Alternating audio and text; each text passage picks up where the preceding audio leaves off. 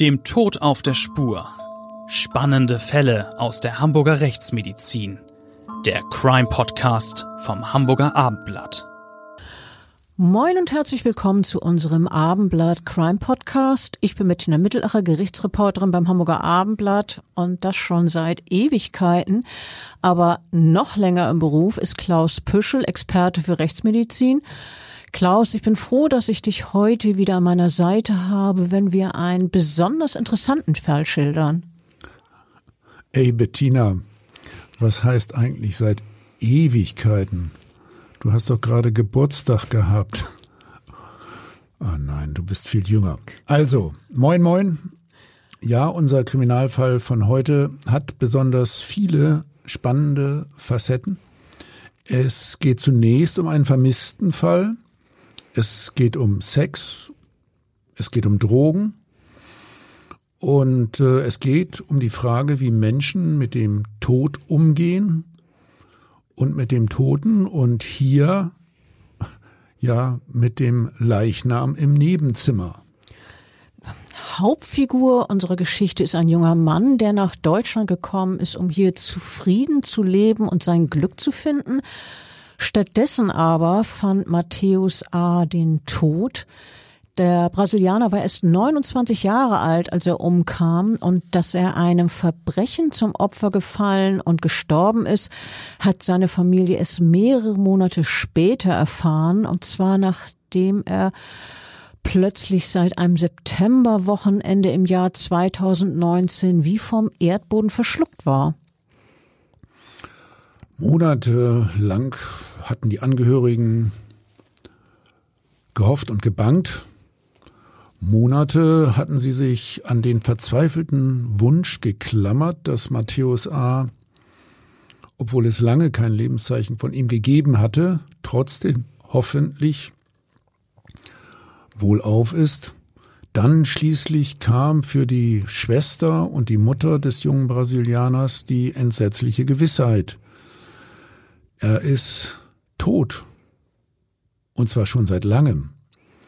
Rund äh, vier Monate hatte der Leichnam des Informatikers in einer Wohnung in der Hamburger Innenstadt gelegen.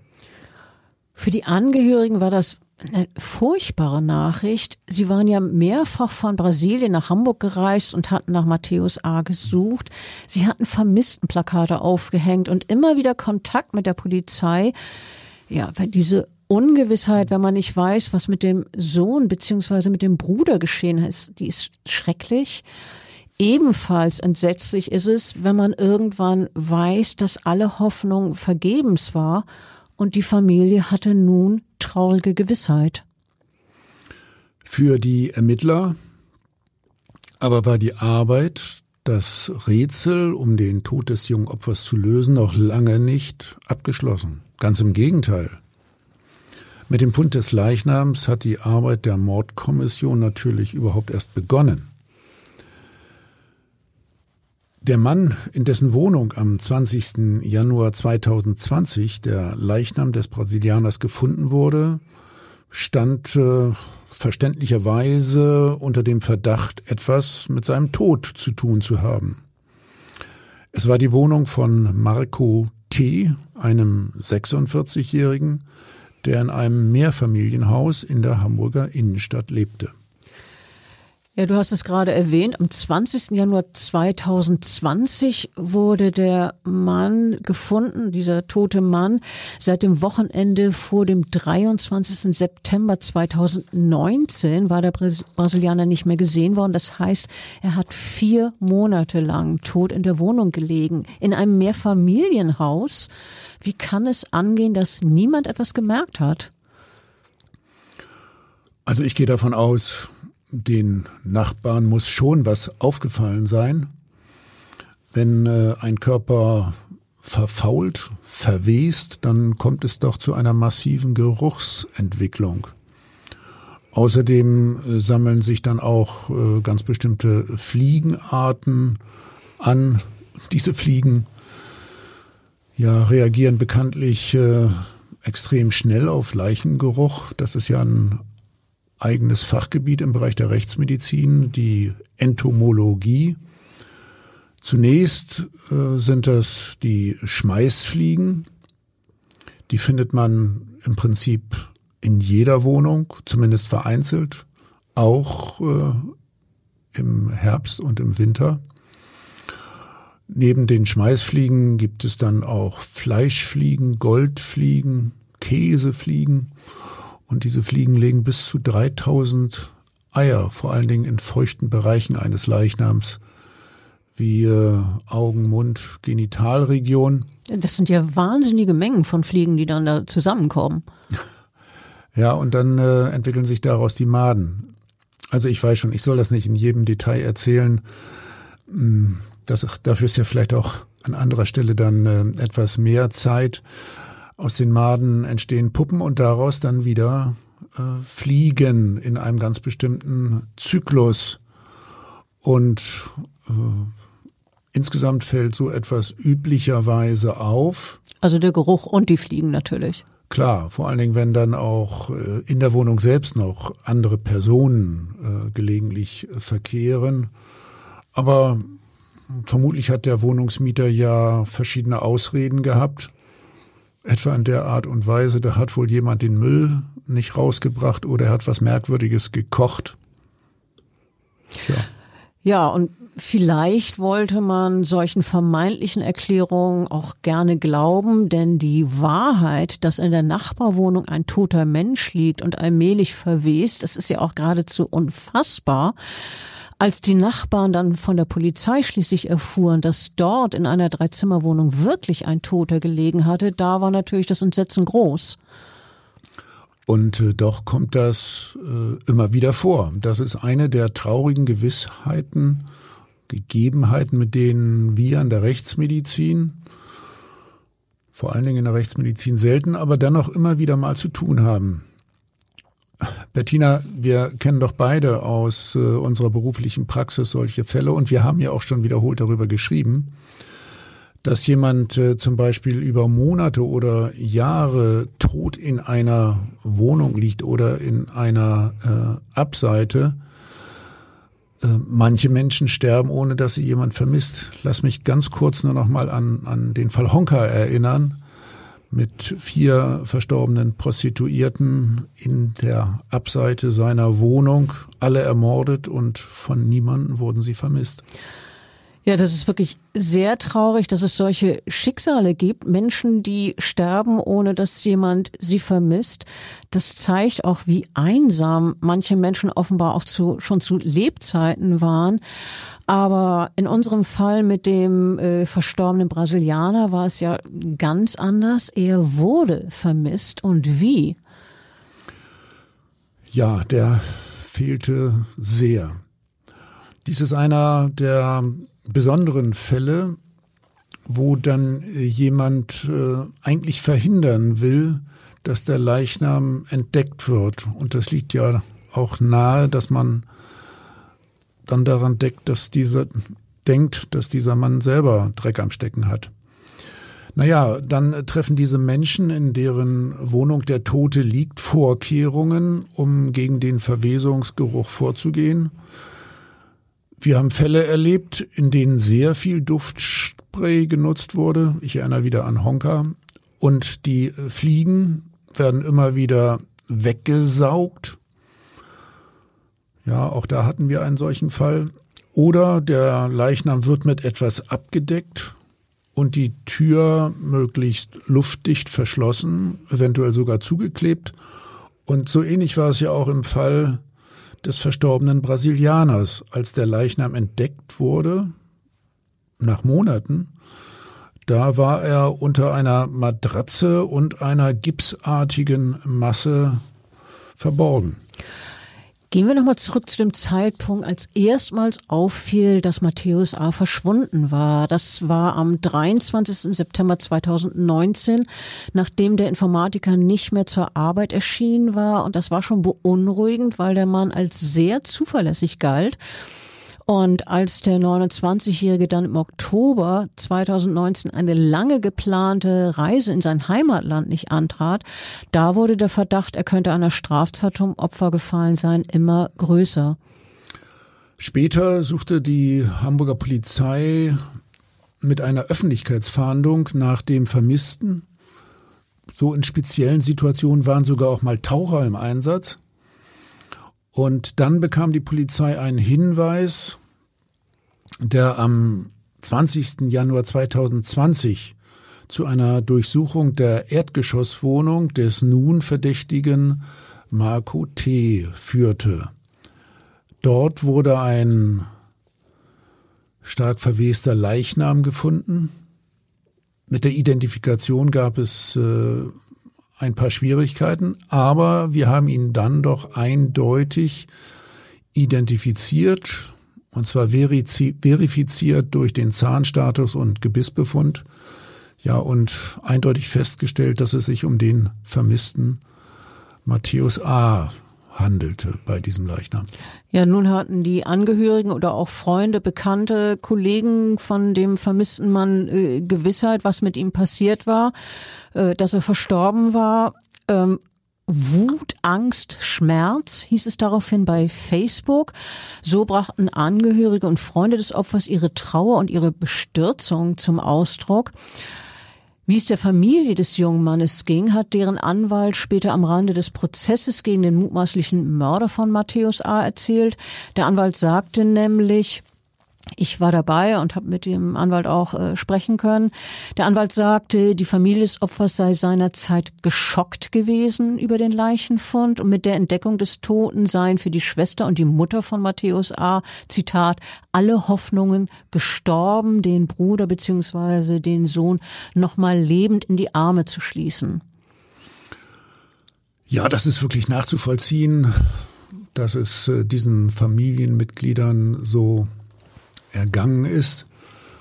Überhaupt der dann folgende Prozess, du hast das eben angeschnitten, äh, einerseits die Situation der Angehörigen, andererseits äh, ja der fragliche Mörder vor Gericht muss sich ja der Mieter der Wohnung verantworten, in der der Leichnam gefunden wurde, also dieser Marco T.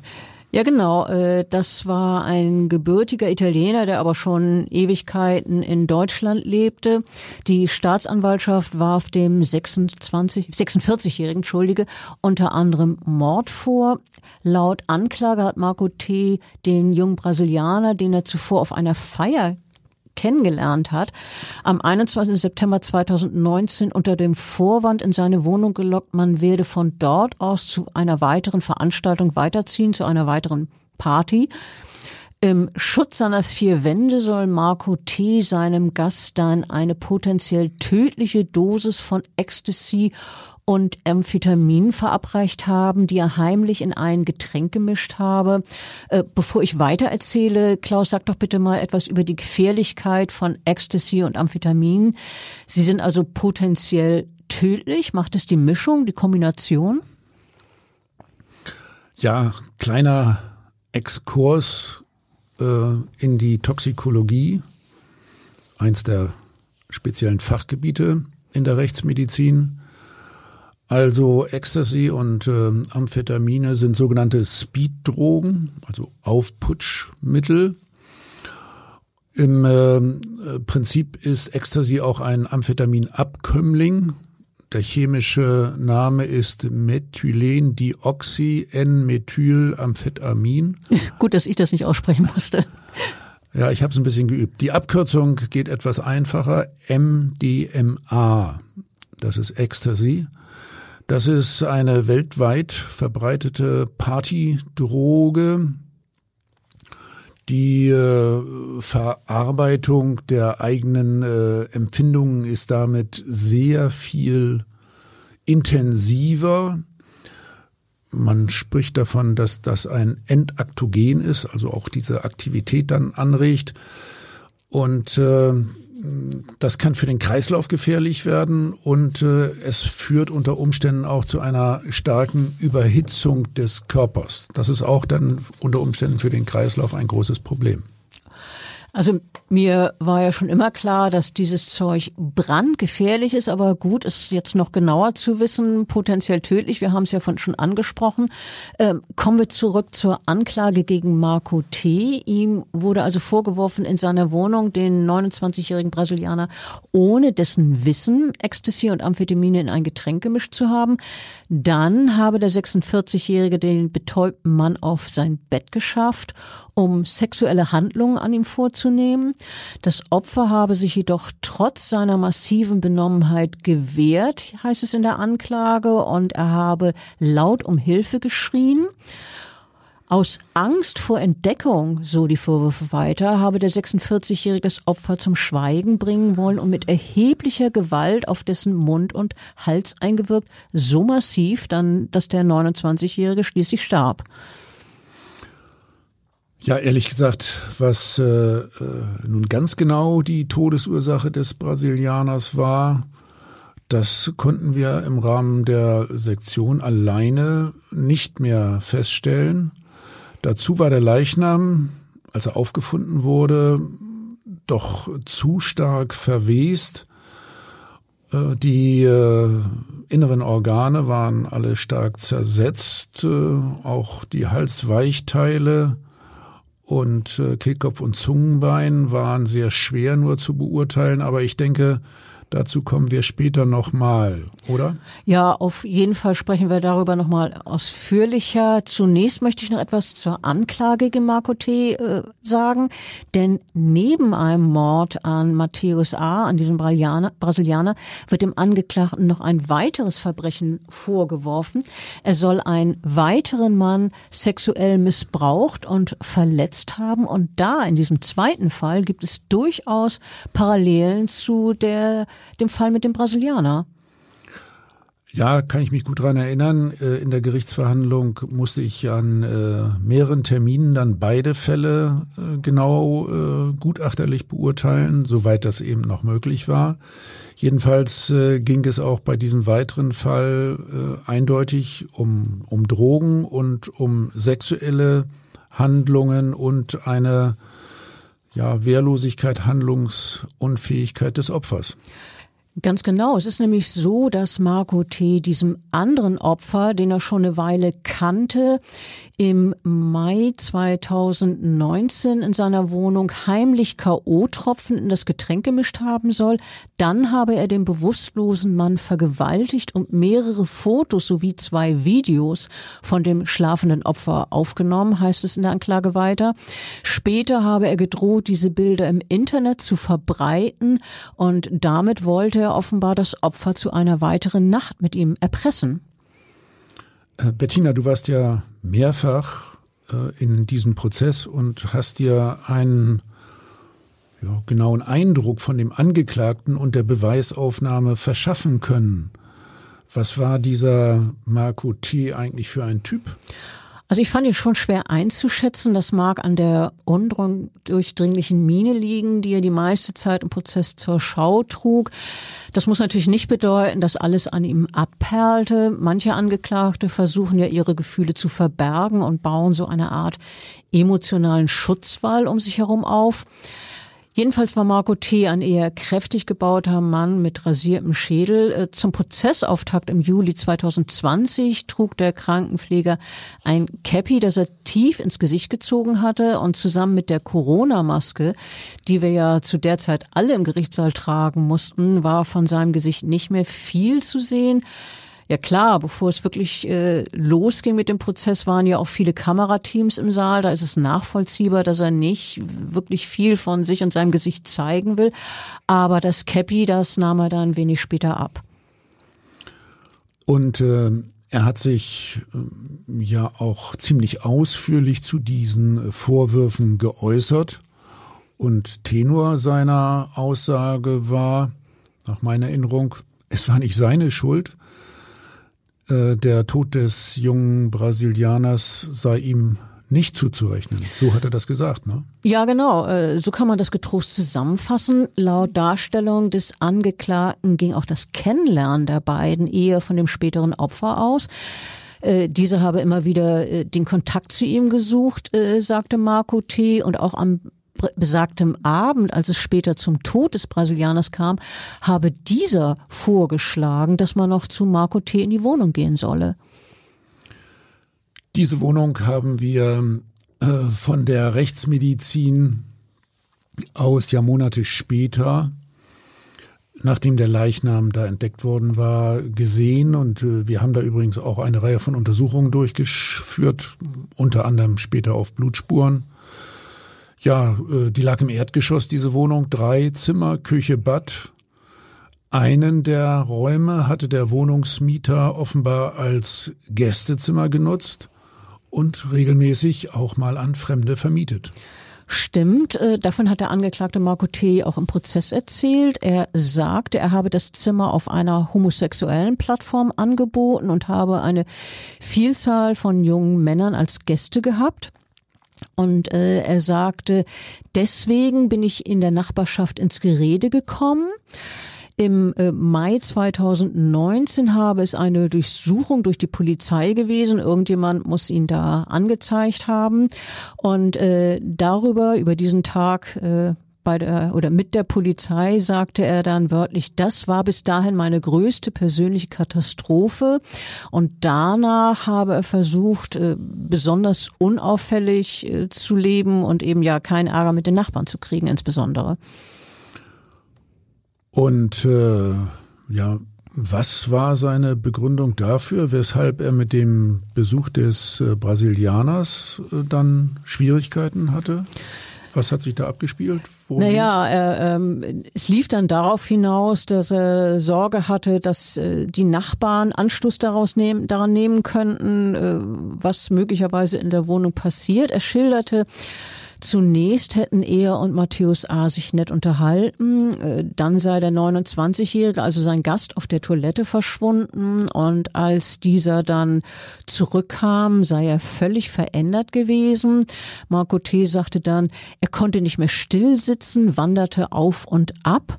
Das auf ist eine Wirkung der Speeddrogen. Das würde ja eventuell passen, oder? Ja, äh, also so wie du das geschildert hast, auf jeden Fall.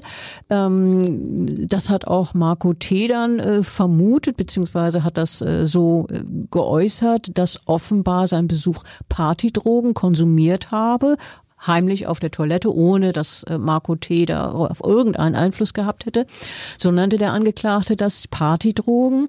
Und dann habe sein Gast auch noch zwei äh, blaue beziehungsweise orange Pillen eingeworfen. Und dann sagte er, seine Veränderung wurde immer krasser.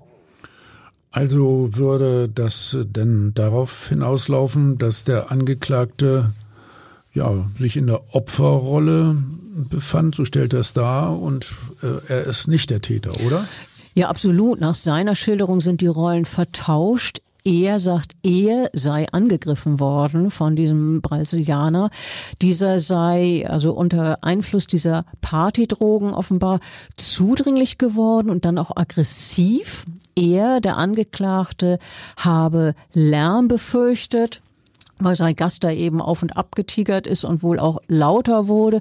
Ja, und dann habe er eben äh, sich vor einem Skandal gefürchtet, falls die Nachbarn die Polizei benachrichtigen. Und zwischen dem aufdringlichen Gast und ihm sei es dann zum Handgemenge gekommen. Matthäus A habe außerdem unartikulierte Schreie ausgestoßen und dann, äh, so schilderte es der Angeklagte, sei der 29-Jährige schlagartig ruhiger geworden. Er fiel wie ein Stein auf mein Bett. Also der Angeklagte wollte seine Aussage so verstanden wissen, dass der Brasilianer durch äh, eigenhändig und freiwillig konsumierte Drogen ausgerastet sei und dann zusammenbrach. Ja, ich so, denke, so, ja. so, so, das war, doch natürlich, das war der Tenor der Aussage. Aber ich, ich denke, theoretisch wäre das schon möglich. Es kommt äh, gelegentlich vor, das äh, ist unsere Erfahrung mit sogenannten Drogentodesfällen, dass Menschen die Wirkung von Drogen unterschätzen und dann schwere Nebenwirkungen haben, Wirkungen, mit denen sie nicht rechnen, gerade auch im Zusammenwirken verschiedener Drogen. Wenn wir von äh, Ecstasy reden, das kann eine äh, toxische Wirkung äh, entfalten auf das Wärmeregulationszentrum. Und das führt dann zu einer starken Überhitzung des Körpers, damit wieder zu einer Kreislaufbelastung, die wird begünstigt. Und ähm, äh, wir haben noch gar nicht drüber gesprochen, der Brasilianer hatte ja auch Kokain äh, im Körper und gerade die Zusammenwirkung von Ecstasy, Amphetamin und Kokain kann Herzrhythmusstörungen hervorrufen und das ist dann verbunden mit ja, Herzstillstand, Herzversagen. Lass mich am Rande erwähnen, der Brasilianer war offensichtlich nicht völlig unerfahren im Hinblick auf Drogen. Wir haben diese Drogen übrigens auch in seinen Haaren nachgewiesen. Gut, aber ähm, er war wohl möglicherweise nicht völlig unerfahren, aber jedenfalls äh, diese Mengen, um die es jetzt hier geht, äh, ob er die jetzt nun freiwillig konsumiert hat, das stand ja äh, die ganze Zeit im Raum, das wurde die ganze Zeit angezweifelt.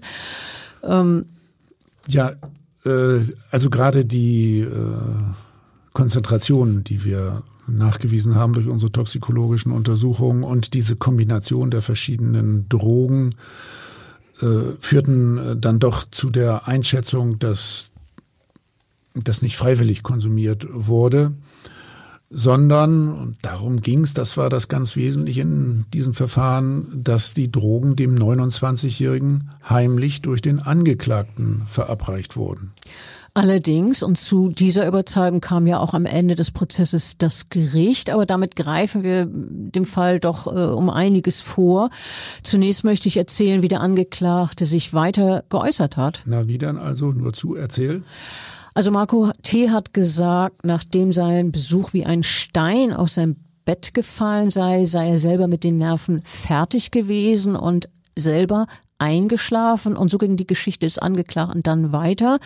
Zitat, als ich wieder wach wurde, lag er regungslos neben mir, er war blau angelaufen, aus einem seiner Ohren kam Blut raus.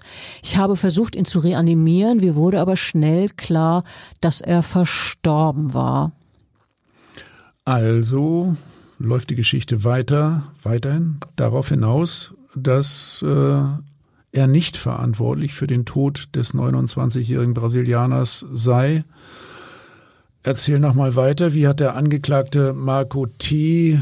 denn äh At Highland, we're all about celebrating little wins and little ways to innovate digital processes. There's no customer pain point too small for us to help with. Maybe that's why more than half of the Fortune 100 looks to Highland to connect their content and data, improve processes, and turn little efficiencies into big wins for their customers and clients.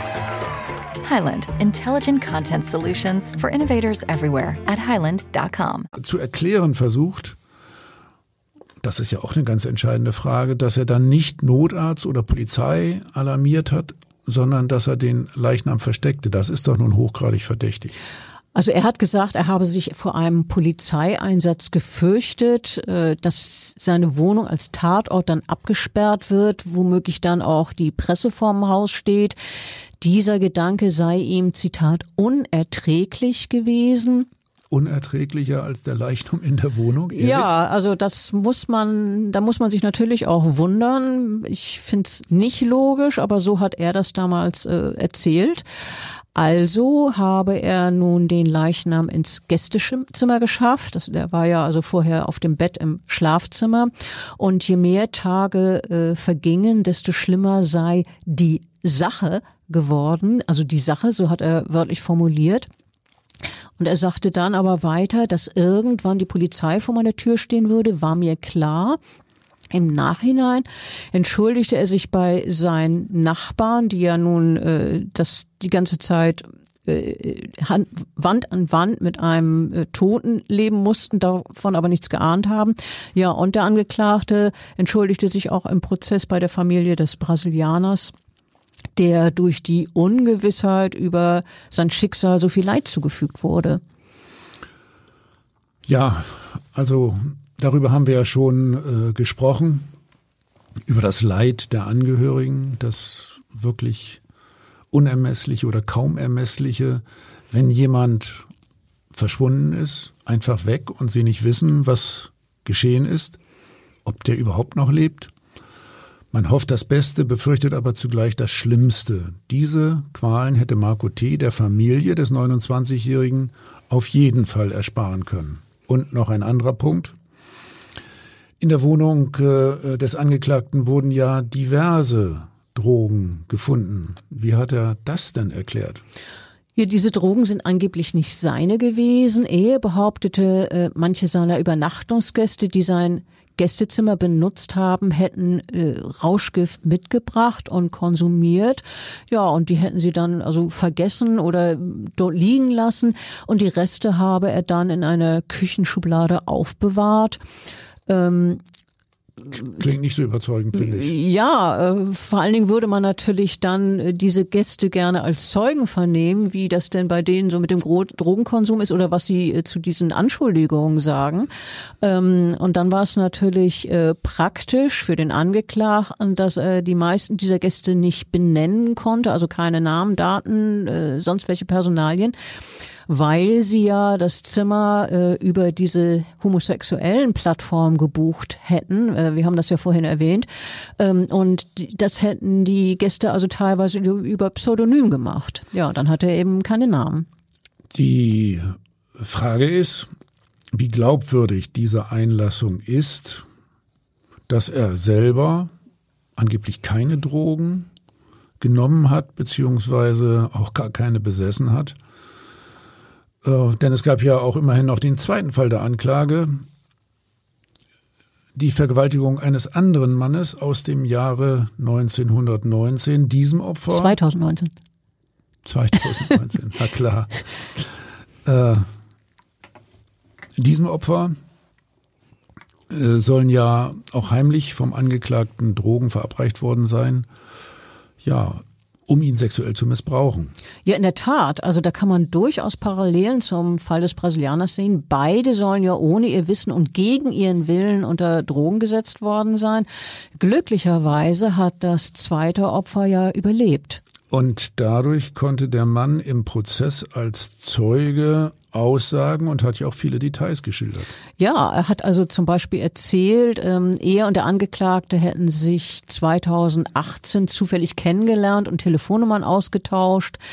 Später hätten sie sich dann äh, im nächsten Jahr, also Mitte 2019, in der Wohnung des Angeklagten getroffen. Äh, der Zeuge schilderte, er habe Bier getrunken, ja, und an den Rest der Nacht habe er überhaupt keine Erinnerung. Ähm, dann wundert man sich natürlich, er hat sich gewundert, äh, ich als Zuhörer an dem Prozess wundere, habe mich auch gewundert, allein vom Bier hat man ja nun typischerweise nicht unbedingt ein Blackout und der Verdacht liegt nahe, dass ihm heimlich ein narkotisierendes Mittel ins Getränk gefüllt wurde. Ähm, der Zeuge hat dann weiter erzählt, als er schließlich erwacht sei, lag er nackt auf dem Bett und der Angeklagte, so erzählte es das Opfer, habe gerade sexuelle Handlungen an ihm vorgenommen. Aber dann ging das ja noch eine ganze Weile weiter also das äh, Opfer sollte erpresst werden, so habe ich das verstanden, oder? Ja, der Zeuge, also der Mann, der offenbar im hilflosen Zustand vom Angeklagten vergewaltigt wurde, der bekam von Marco T. später Nacktfotos zugeschickt, die der Angeklagte von ihm gemacht hatte, also von dem Opfer gemacht hatte, während dieses Opfer bewusstlos war ähm, also konnte sich überhaupt nicht wehren und äh, dann äh, habe der Angeklagte gedroht, weitere Nacktfotos oder auch Filme von dem Opfer ins Internet zu stellen. Es sei denn, ähm, der Mann verbringt eine weitere Nacht mit Marco T. Und ähm, das wollte das Opfer sich nicht weiter bieten lassen. Er wollte sich nicht erpressen lassen und ging daraufhin zur Polizei und zeigte den 46-Jährigen an. Ich finde, dieser, dieser Vorfall spricht äh, eindeutig dafür, dass der Angeklagte spezielle Erfahrung mit Drogen hat. Äh, wir haben auch die Videos und Bilder analysiert, die Marco T. von dem Vergewaltigungsopfer gemacht hat. Sie sprechen eindeutig für eine Bewusstlosigkeit dieses anderen Mannes. Äh, es war sehr wahrscheinlich, dass ihm äh, GHB verabreicht wurde. Äh, GHB, das wird doch auch als Vergewaltigungsdroge bezeichnet, oder? Ja, nicht ohne Grund. Das ist äh, Gamma-Hydroxy-Buttersäure. Mm, das ist eine Droge, die zunächst einmal entspannt und beruhigt, äh, dann aber auch sexuell anregt. Äh, manchmal wird dies auch äh, als Liquid Ecstasy bezeichnet, obwohl es direkt mit Ecstasy gar nichts zu tun hat. Mm, das ist eine farblose, mm, leicht seifig und salzig schmeckende Flüssigkeit, die man aber in Getränken nicht wahrnimmt. Früher war das ein Narkosemittel und bei Bodybuildern wird es auch ähm, als Doping-Substanz benutzt. Seit 2002 fällt GHB unter das Betäubungsmittelgesetz. Okay, das war jetzt ein Ausflug zu GHB, dieser ähm, Vergewaltigungsdroge, also Vergewaltigungsdroge in Anführungsstrichen. Außerdem wurde auch noch Poppers in der Wohnung des Angeklagten. Poppers, erklärst du, was das ist?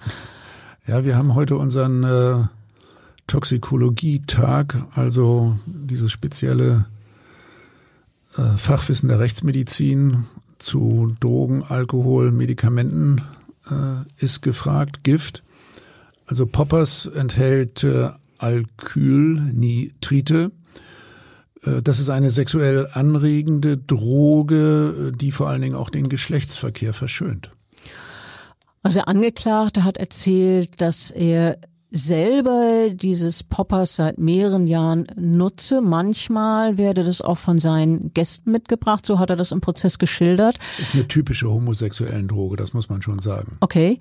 Ähm, das mit den Gästen, äh, die ja nun häufig in seiner Wohnung übernachtet haben, über, über dieses Portal, die dieses Zimmer gebucht haben, das ist überhaupt interessant, denn im Rahmen der Ermittlungen wurde herausgefunden, dass in den vier Monaten, in denen der Leichnam in der Wohnung lag, mindestens 17 Übernachtungsgäste dort waren. Sie schliefen also quasi Wand an Wand mit einem Toten und haben offenbar nichts davon gewusst. Naja, wahrscheinlich standen sie ja auch äh, gar nicht so selten unter Wirkung von äh, Drogen und hatten völlig andere Interessen. Aber ich denke, irgendwelche Gerüche müssen die schon wahrgenommen haben. Und äh, die sind ja ehrlich gesagt auch ziemlich unangenehm. Aber ich gehe davon aus, die wussten einfach nicht, woher diese stammen. Dass sie von einem Toten stammen. Also ich meine, genau. wer kommt auch darauf? Ja, im Nebenzimmer schläft ein Toter sozusagen. Ja. ja. Kaum zu glauben. Hätten Sie geahnt, dass im Gästezimmer das Grauen herrscht, dass dort ein Toter liegt und äh, über Wochen und Monate langsam verwest, dann wären die bestimmt sofort mit allen Anzeichen des Entsetzens wieder aus der Wohnung geflohen, so wie die Nachbarn auch. Das ist schon sehr bemerkenswert, dass der Angeklagte selbst das so lange ausgehalten hat. Ja, dazu hat er gesagt, dass er einen Teil seiner Wohnung ja verschlossen habe und dort auch gar nicht mehr hingegangen sei. Ähm, also das, das äh, Schlafzimmer war ja nun Gästezimmer. Im Gästezimmer, eigentlichen Gästezimmer lag der Tote und er sagte dann, ich lebte in der Küche, im Wohnzimmer und im Bad. Ähm, er selber schlief dann auch im Wohnzimmer. Im Gästezimmer lag der tot. Ich habe es gerade gesagt. Er sagte auch, er habe den Körper nie angefasst, nie angefasst als Zitat. Ähm, was habt ihr bei der Obduktion dann bei dem Toten genau festgestellt? Naja, das war für uns ein, äh, ehrlich gesagt, ziemlich defizitärer äh, Fall. Also fortgeschrittene Leichenzersetzung. Und wie der 29-jährige genau gestorben ist, äh, das konnten wir in der Rechtsmedizin nicht klären, schon gar nicht ohne die chemisch-toxikologischen Untersuchungen. Dazu war der Körper einfach bereits zu stark äh, verwest. Aber ihr habt trotzdem mehrere wichtige Befunde erheben können, oder? Äh, naja, also die Obduktionsbefunde im Bereich des Halses äh, spielten eine gewisse Rolle. Ich gehe darauf später nochmal ein. Und äh, dann waren die chemisch-toxikologischen Untersuchungen von äh, großer Bedeutung. Es konnten äh, mehrere gefährliche Substanzen nachgewiesen werden. Über diesen Mix haben wir ja schon gesprochen. Vor allem Ecstasy, äh, dann auch Amphetamin und äh, auch Kokain. Und äh, bei diesem Mix kann man schon davon ausgehen, dass dies zu einem äh, Herz-Kreislauf-Versagen geführt hat durch die Kombinationswirkung der äh, verschiedenen Drogen. Wir haben ja vorhin schon gesagt, wie gefährlich das ist. Ich glaube, das kann man gar nicht oft genug betonen. Naja, also dieser, dieser äh, Mix ist ehrlich gesagt äh, lebensgefährlich. So schön kann Sex gar nicht sein, finde ich, dass man so viele verschiedene Sachen ja, im, im Körper äh, hat dann. Weil man sich eben in Lebensgefahr begibt, ganz klar.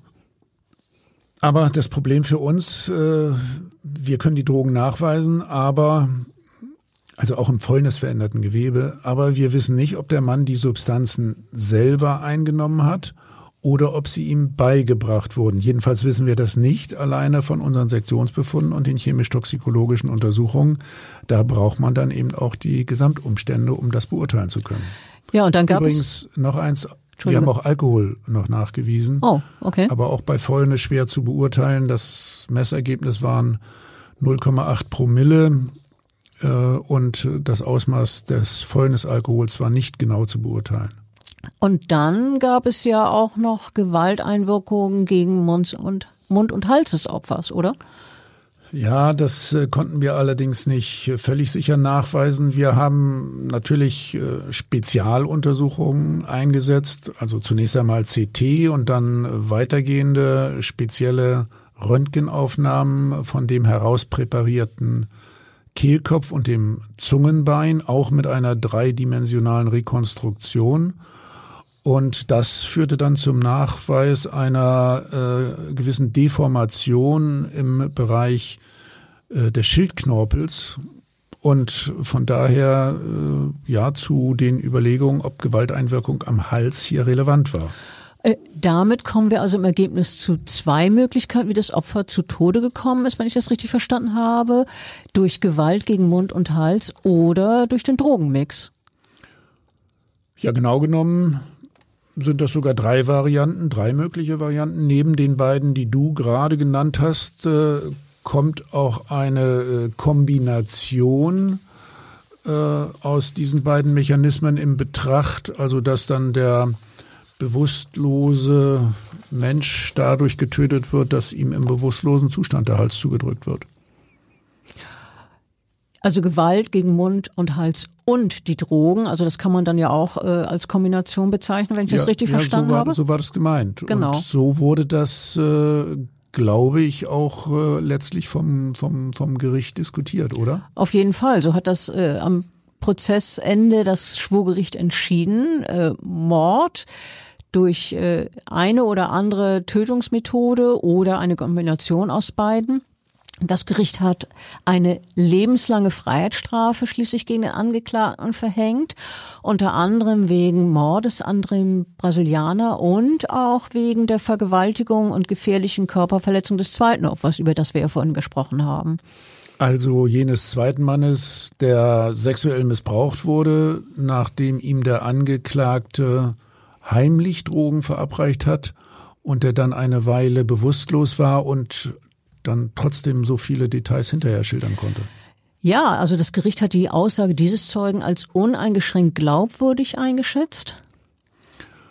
Gut, ich denke, das war äh, sehr, sehr wichtig äh, für das äh, Gericht, für die äh, Gesamteinschätzung beider Fälle. Der wesentliche Teil der Urteilsbegründung bezog sich dann aber auf jeden Fall auf diesen getöteten Brasilianer, oder? Ja, so war das. Die Vorsitzende Richterin hat in der Urteilsbegründung betont, dass das Gericht von der Schuld des Angeklagten wirklich überzeugt ist, natürlich. Sonst wäre es ja auch nicht zu diesem Urteil gekommen, zu dieser lebenslangen Haftstrafe.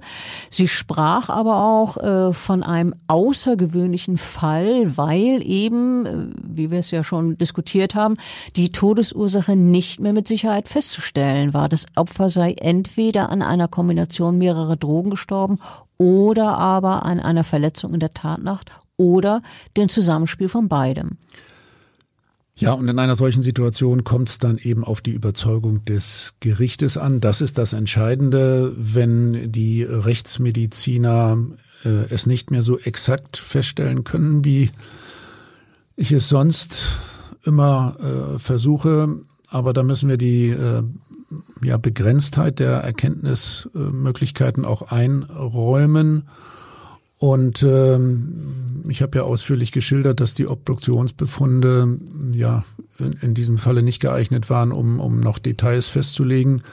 Und bei den toxikologischen Befunden ging es natürlich um die Frage beigebracht oder eingenommen. Also die Richterin sagte außerdem in der Urteilsbegründung, dass die Kammer sicher ist, dass der Angeklagte dem Dro Opfer Drogen verabreicht hat. Also nichts von wegen selber eingenommen, sondern definitiv durch den Angeklagten. Und zwar, um an diesem sexuelle Handlungen vornehmen zu können. Ja, äh, wir haben es erwähnt, Ecstasy, Amphetamine, Kokain, äh, das seien die Drogen gewesen, und zwar in potenziell tödlicher Menge. Ähm, davon ist das Gericht absolut überzeugt gewesen. Und dann sagte die Richterin, er wollte an ihm sexuelle Handlungen vornehmen, während das Opfer in seiner Abwehr oder in der Willensbildung beeinträchtigt ist. So hat die Richterin das formuliert. Dem Angeklagten sei bewusst gewesen, dass das Opfer an den Betäubungsmitteln versterben könnte und er nahm dies in Kauf.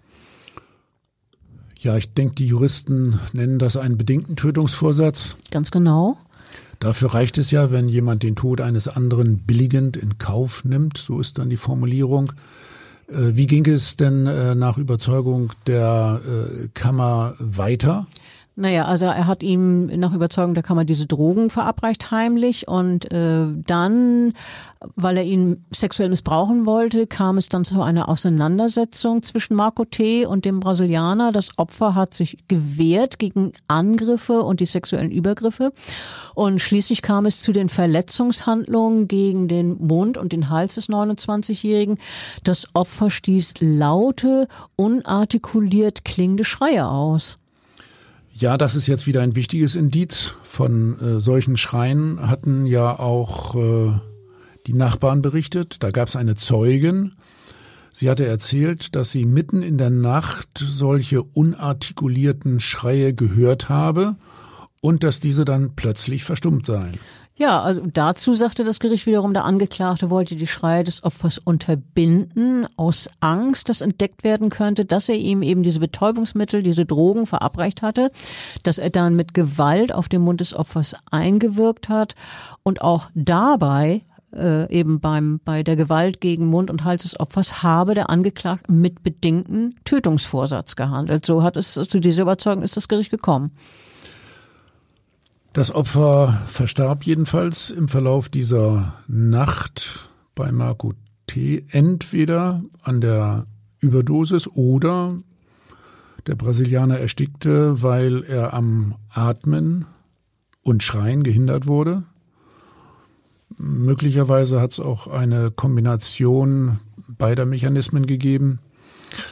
Bettina, wie hat das Gericht letztlich die Einlassung des Angeklagten bewertet? Er hatte ja die Geschehnisse so dargestellt, als äh, habe er nun überhaupt keine Schuld am Tod des Opfers. Nee, das Gericht fand die Einlassung des Angeklagten widersprüchlich und auch mit mehreren Zeugenaussagen nicht zu vereinbaren. Zum Beispiel, also es, die Richterin hat mehrere Punkte genannt, ich greife da nur einige raus. Zum Beispiel habe der Angeklagte keine nachvollziehbare Erklärung gehabt, warum er keinen Notarzt alarmiert hat. Du hast es ja vorhin auch schon äh, sehr betont, dass das natürlich irritierend frustrierend ist, warum man sowas nicht macht. Außerdem habe der Angeklagte widersprüchliche Angaben zur eigenen Einnahme von Drogen gemacht. Und äh, das Opfer dieser Brasilianer sei nach Auskunft von Drogen, äh, nach Auskunft von Zeugen, Entschuldigung, relativ unerfahren in Bezug auf Drogen gewesen und dass so niemand freiwillig eine potenziell lebensgefährliche Menge Drogen konsumiert, fand das Gericht sei äußerst fernliegend. Und äh, über den Angeklagten sagte die Richterin, wer auf jemanden, der verschiedene Betäubungsmittel intus hat, körperliche Gewalt anwendet, der nimmt auch in Kauf, dass der Tod eintritt. Nun, diesen Satz kann ich als Rechtsmediziner mit voller Überzeugung unterschreiben. Und dann noch einmal, man kann gar nicht oft genug betonen, wie gefährlich Drogen sind. Manchmal gebrauche ich ja den Ausspruch auch, äh, Dealer sind Mörder. Insgesamt, ja, auch für mich ein sehr ungewöhnlicher Fall. Viele schwierige Fragen und äh, speziell die chemisch-toxikologischen Untersuchungen haben wir heute einmal sehr ausführlich dargestellt. Prinzipiell ist die Toxikologie ja eigentlich unser zweites Standbein in der Rechtsmedizin. Eigentlich müsste man im Grunde in jedem Fall, also in jedem Sektionsfall, ausführliche chemisch-toxikologische Untersuchungen durchführen, um zu klären, ob die Person unter Drogeneinwirkung stand, sei es bei einem Suizid, bei einem Unfall oder dann möglicherweise auch im äh, Zusammenhang mit einer Fremdeinwirkung, wie hier bei diesem Mordfall. Also man kann ja zusammenfassend auf jeden Fall sagen, äh, wie wichtig wieder mal eure Erkenntnisse gewesen sind, äh, ohne die auch dieser Fall wohl nicht aufzuklären gewesen wäre. Natürlich hätte man immer den Verdacht gegen diesen äh, Wohnungsmieter gehabt, aber ob man ihn dann letztlich hätte überführen können ohne die Rechtsmedizin, ich glaube es eher nicht. Ähm, ja, vielen Dank, dass du da warst, äh, dass wir über diesen spannenden Fall so ausführlich reden können, konnten und ich freue mich aufs nächste Mal. Ja, und äh, ich freue mich, dass ich heute mal eine Lanze für die Toxikologen brechen konnte. Wir haben da wirklich allerbeste Mitarbeiter in unserem toxikologischen Labor. Übrigens fast alles Frauen, um das mal ganz deutlich zu sagen. Die spielen ja an der Rechtsmedizin eine ausgesprochen herausragende Rolle. Und oh. tschüss. Wunderbar. Tschüss und vielen Dank.